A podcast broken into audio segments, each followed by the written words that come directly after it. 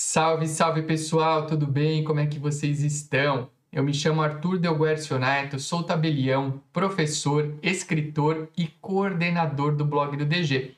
Estamos aqui para mais um vídeo do canal do YouTube do blog do DG. O nosso canal do YouTube é um dos mais assistidos quando o assunto é o direito notarial e registral, os concursos para cartórios e também a advocacia extrajudicial. Antes de iniciar o nosso conteúdo de hoje, eu quero te convidar a entrar no nosso site, no nosso blog, que é o www.blogdodg.com.br e lá baixar uma e-apostila gratuita sobre os 10 artigos legais essenciais para conhecer a atividade notarial e registral. Material valioso, totalmente gratuito, é só entrar lá, clicar e baixar a sua apostila para aprender conteúdos extremamente valiosos e qualificados. Arthur, para trabalhar em um cartório como auxiliar, escrevente ou até mesmo substituto, é necessário prestar concurso público? Muitas pessoas têm essa dúvida e me mandam por aqui, por todos os nossos canais de comunicação. Bom, nós já fizemos alguns vídeos aqui no nosso canal, vocês podem procurar depois que assistirem esse vídeo aqui, sobre o tema concursos para cartórios. E lá a gente traz todos os requisitos para que a pessoa se torne é, uma tabeliã, um tabelião, um oficial, um oficial de registros. Então, para ser um tabelião, um oficial titular, é necessário prestar concurso público é, e atender todos os requisitos dos artigos 14 e seguintes da Lei 8935, que é a Lei dos Notários e Registradores. Agora, Uh, um outro artigo que é muito importante, que está presente lá na Lei 8935, é o artigo 21.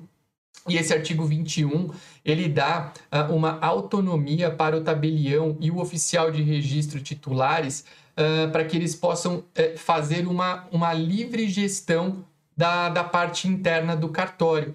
Então, esse tabelião, esse oficial poderão escolher o prédio do cartório, poderão escolher as pessoas que irão trabalhar no cartório, uh, enfim, todos os detalhes que envolvem o ambiente de trabalho. E dentre esses detalhes essenciais está a composição da equipe.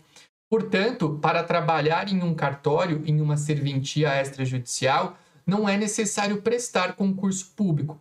Uh, é necessário, sim, que você atenda os requisitos que aquele tabelião ou oficial de registros entenda como pertinentes para trabalhar na serventia onde ele é titular. Tá? Agora, quando eu digo que não tem é, é, a necessidade do concurso público, eu estou longe de dizer que não devam existir cuidados na contratação de colaboradores de cartórios. Por quê? Porque os colaboradores falam pelo tabelião, falam pelo oficial de registro. Então, toda vez, por exemplo, que eu vou contratar alguém para trabalhar no cartório, eu realizo um processo seletivo, eu faço múltiplas entrevistas com a pessoa antes de trazê-la para o nosso quadro interno. Há toda uma pesquisa para entender se aquela pessoa realmente se encaixa é, no perfil de colaborador que a gente quer para estar ao nosso lado. Então, não precisa de concurso público, mas é necessário que o, o candidato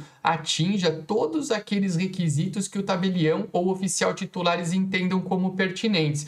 Né? Aproveitando o, o momento em que a gente fala aqui, muitas pessoas também se questionam: será que para trabalhar em cartório é preciso estudar direito, ser bacharel em direito?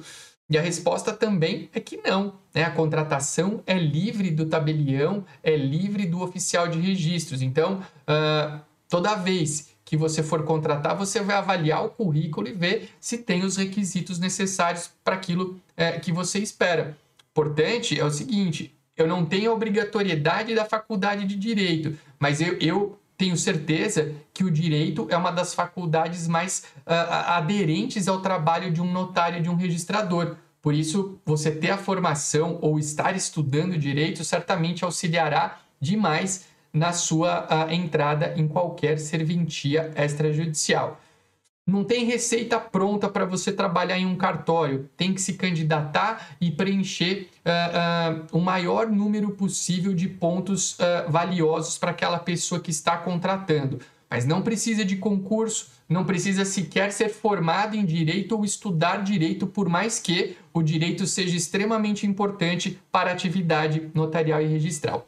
Se você gostou do nosso conteúdo, eu te peço duas gentilezas. A primeira é que você clique aqui no botãozinho do like. Aliás, quando você for clicar no like, aproveita e já faz a tua inscrição no nosso canal. Que você compartilhe o vídeo com o maior número possível de pessoas para que o nosso conteúdo atinja mais e mais pessoas interessadas em conhecer o direito notarial e registral. Um grande abraço!